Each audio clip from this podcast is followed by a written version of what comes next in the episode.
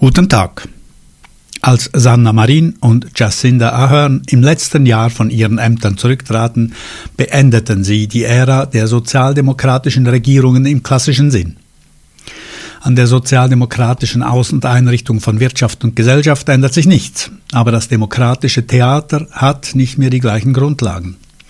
Vermutlich hängt das damit zusammen, dass die Kraftlinien in der Politik anders verlaufen Organisation und Kommunikation stehen auf neuen Grundlagen und zielen aus praktischen Gründen weniger auf Programme als auf Stimmungen ab. Jede psychische Zwiebelschicht im einzelnen Individuum braucht jetzt eine, ein entsprechendes Korrelat im politischen Spektrum, von der kleinkindlichen Lust, in beschissenen Windeln herumzulaufen, über die Sehnsucht nach der verlorenen Zeit, bis zu den Fantasien halbwüchsiger, unternehmenslustiger Springensfelde. Und zu all dem gesellen sich nach wie vor ansehnliche Bestände an klassischer politischer Diskussion bis hin zur Staatstheorie und ebenso weiterhin nachweisbare Spuren von Vernunft. Eine Übersicht und Klassierung im modernen Sinn ist mir allerdings im Moment nicht möglich, von den Rechtsnationalisten einmal abgesehen.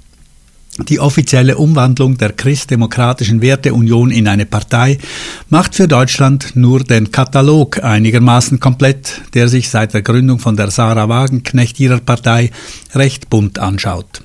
Nun kann man sich aus neutraler Sicht zurücklehnen und genießen. Man kann sich auch ärgern, wenn man will, oder man kann die eigenen Tränenreserven anzapfen oder was auch immer, aber es bringt nichts. Das bisher weitgehend den aristotelischen Regeln der Einheit von Raum, Handlung und Ort folgende Schauspiel der Demokratie befindet sich ab sofort im Stadium des frei improvisierenden Theaters.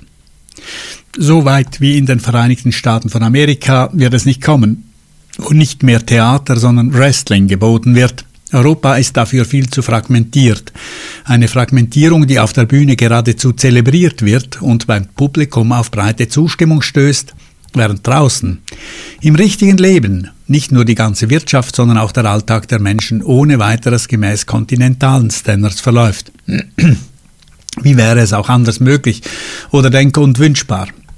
Aber das Polittheater wogt hin und her gemäß den vermuteten Stimmungslagen bei jener eigenartigen, manchmal eher galertartigen, manchmal auch sandförmigen und manchmal sogar kristallinen Substanz, die man früher als das Volk bezeichnet hat. Die Stimmungslagen dieser Substanz sind dabei durchaus nicht identisch mit seiner Identität, und mit Identität meine ich hier durchaus nicht jene Werte, von denen die Werteunion schwafelt, oder gar die Identitären, sondern rein technisch von der tatsächlichen Verfassung der Volksmassen in ihrer tatsächlichen und empfundenen Widersprüchlichkeit.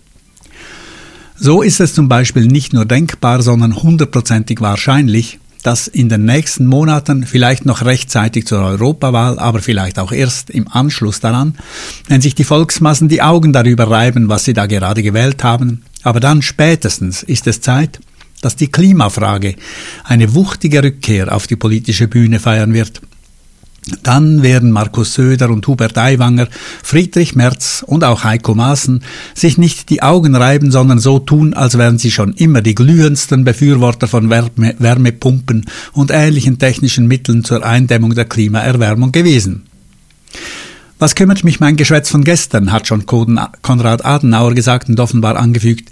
Nichts hindert mich, weiser zu werden was eigentlich voraussetzt, dass man schon weise ist, und so würde man das Getöse von Söder und Aiwanger in den Bierzelten nicht bezeichnen, aber sie werden es mit komplizenhaftem Lächeln so darzustellen versuchen. Somit stellt sich die Frage nach der Organisation und dem Betrieb des Staates und seiner Institutionen unter neuen Voraussetzungen. Eigentlich ist das schön. Man kann ein von Grund auf neues Modell entwickeln, wenn man denn will, und kann denn zwangsläufig werden Modelle von Gesellschaften und Institutionen nicht um die Betrachtung ihrer Vorgänger bzw. der existierenden Verhältnisse herumkommen. Aber wenn man mal von irgendeiner Form des Rätesystems ausgeht, wie zum Beispiel in der Schweiz, das vom Gemeinderat über den Kantonsrat zum National- und Ständerat bis hin zum Bundesrat geht, dann wird man nicht ganz falsch liegen. Es gibt populistische Ansätze, die zwar nie explizit formuliert werden, aber doch immer wieder unterstellen, dass politische Entscheidungen nicht über ein Rätesystem, sondern über so etwas wie andauernde Meinungsumfragen gefällt werden sollen. Dem spricht die rätselhafte Beschaffenheit der erwähnten Stimmungslagen entgegen, will sagen, Da würde man mit einiger Sicherheit am Abend andere Entscheide fällen als am Morgen. Das ist für die Gesamtgesellschaft unpraktisch, während es für das Individuum durchaus Sinn ergeben kann, am Morgen Kaffee zu trinken und am Abend Bier. Und wenn das in Bayern umgekehrt ist, so ändert dies nichts an der Sache.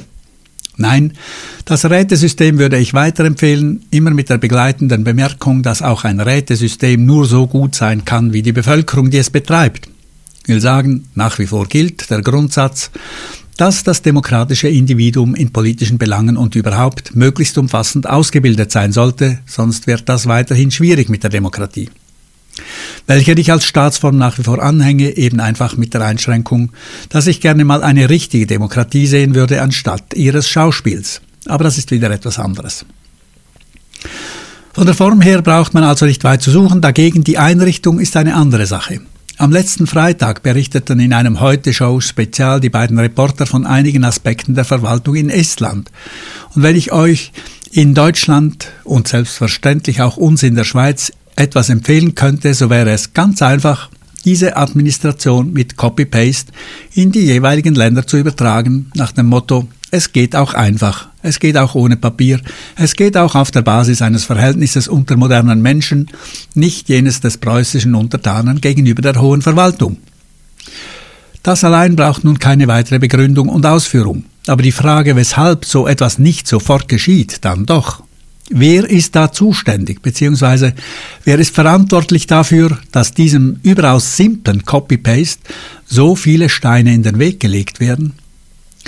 Die Argumente dagegen sind bekannt, sie sind seit 200 Jahren dieselben, man braucht sie auch nicht zu widerlegen. Aber wer sträubt sich denn in der Praxis dagegen?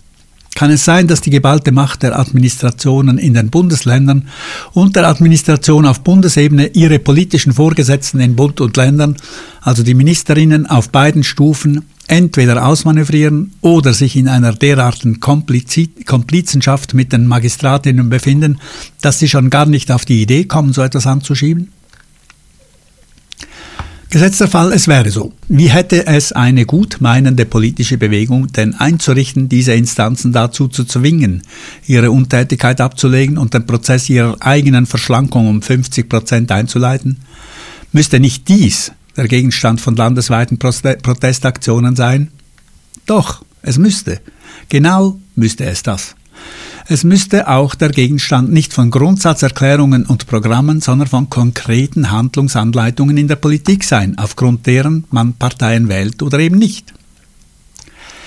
Das ist mindestens für Deutschland ein Richtwert, der genau zu beobachten ist. Die Parteien mögen sich auch noch weiter fragmentieren und nach den Details ihrer Hemden, Knöpfe und Seidenblusen und Hemden ausdifferenzieren, das kann uns allen egal sein, aber eine effiziente Verwaltung ist nun mal ein Kernstück einer modernen Demokratie. Vielleicht kommt man im Anschluss daran oder sogar gleichzeitig dazu, das Bildungswesen zu modernisieren. Die Zuständigkeit der Länder und der Kommunen leuchtet insofern ein, als der Rohstoff, nämlich die Schülerinnen und Schüler, lokal vorhanden ist Dementsprechend ist es sicher richtig, die lokalen Eigenheiten zu berücksichtigen. Das kann umgekehrt aber nicht so weit gehen, dass man unterschiedliche Inhalte vermittelt, einmal abgesehen von ein paar lokalen Eigenheiten. Naturwissenschaften, Lesen und Schreiben, Mathematik und so weiter, all das muss mindestens landesweit einheitlich verabreicht werden. Auch die Kontrolle müsste in den Händen des Bundes liegen, und zwar in der Form von sehr strengen Inspektorinnen und Inspektoren. Abgesehen von allem könnte man sich vorstellen, dass so etwas sogar europaweit organisiert würde, denn meines Wissens gelten die Grundsätze der Physik in Tschechien genauso gut wie in Andorra. Die Justiz leidet mindestens in Deutschland unter chronischer Überlastung. Auch für diesen Bereich ist die Politik zuständig, beziehungsweise sie ist im Moment dafür zuständig, nichts zu machen, unter irgendwelchen politischen praktischen Begründungen. Das ist doch einfach Bruch. Weshalb gründet mal nicht mal jemand eine Partei der Pragmatiker, welche sich genau solcher Dinge annimmt? Die Streitereien um die Höhe des Bürgergeldes und um die vertragten Details in allen möglichen Ecken der Untergesetzgebungen gehen mir je länger, desto mehr auf den Keks. Sie überdecken im Grunde genommen in erster Linie die Untätigkeit, nicht etwa bei der Revolutionierung, sondern bloß bei der Aktualisierung in verschiedenen Bereichen des Staates. Übrigens scheint in verschiedenen Ländern der Europäischen Union auch die Welt der Illegalität neue Organisationsformen gefunden zu haben.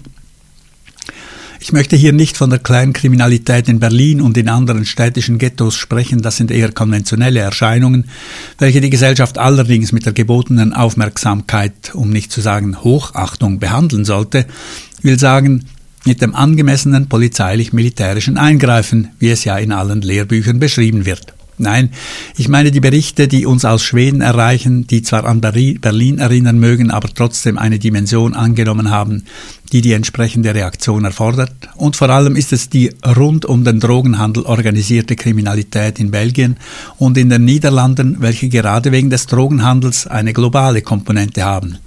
Da stecken milliardenschwere Interessen dahinter und das hat ein anderes Gewicht als die Bandenkriminalität in Berlin oder Stockholm. Das ist schon fast zu vergleichen den anderen Drogenproduzenten, der Pharmaindustrie nämlich, oder auch der gemeinsamen Agrarpolitik der Europäischen Union. Guten Tag.